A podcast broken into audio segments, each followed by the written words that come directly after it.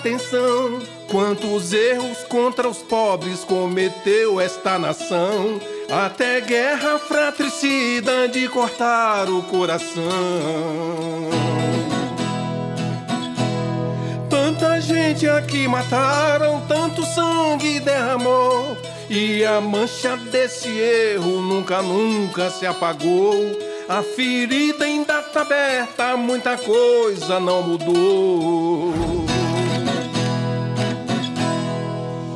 Estou começando hoje uma série de visitas a regiões simbólicas do Brasil, para refletirmos juntos sobre o nosso passado, nosso presente e nosso futuro.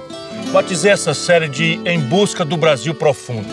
Ela começa aqui, em Canudos, no Alto Sertão da Bahia, palco no final do século XIX de uma das mais sangrentas e absurdas guerras civis que abalou o Brasil. Algumas coisas mudaram no Brasil e no sertão nordestino desde então, mas infelizmente muitas outras permanecem praticamente iguais.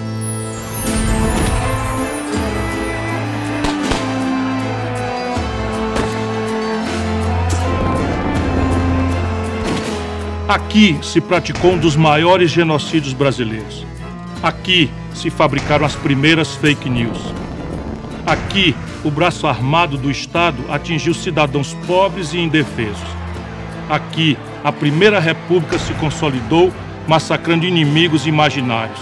Aqui, se torturou e matou com requintes de crueldade.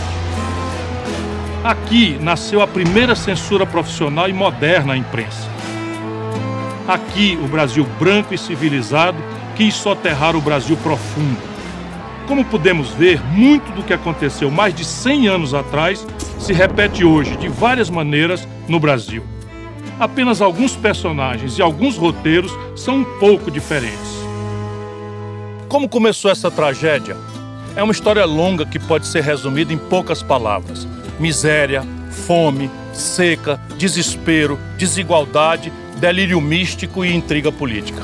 Para se ter uma ideia do que era a fome e a seca, basta lembrar que em 1877, apenas 10 anos antes da guerra, o Nordeste sofreu uma seca tão cruel que nela morreram mais de 100 mil pessoas em apenas um ano. Sabe o que é isso? É quase o mesmo número de nordestinos que já morreram de Covid na atual pandemia. Outros números também mostram que a tragédia social brasileira continua temos hoje no Brasil quase 15 milhões de desempregados, 19 milhões de pessoas que passam fome e 116 milhões com pouca comida. Apesar de muitos governos terem dito e estarem dizendo que transformaram o Brasil, a situação ainda é trágica. Uma nova Canudos, cruel e silenciosa, ainda desafia a consciência nacional.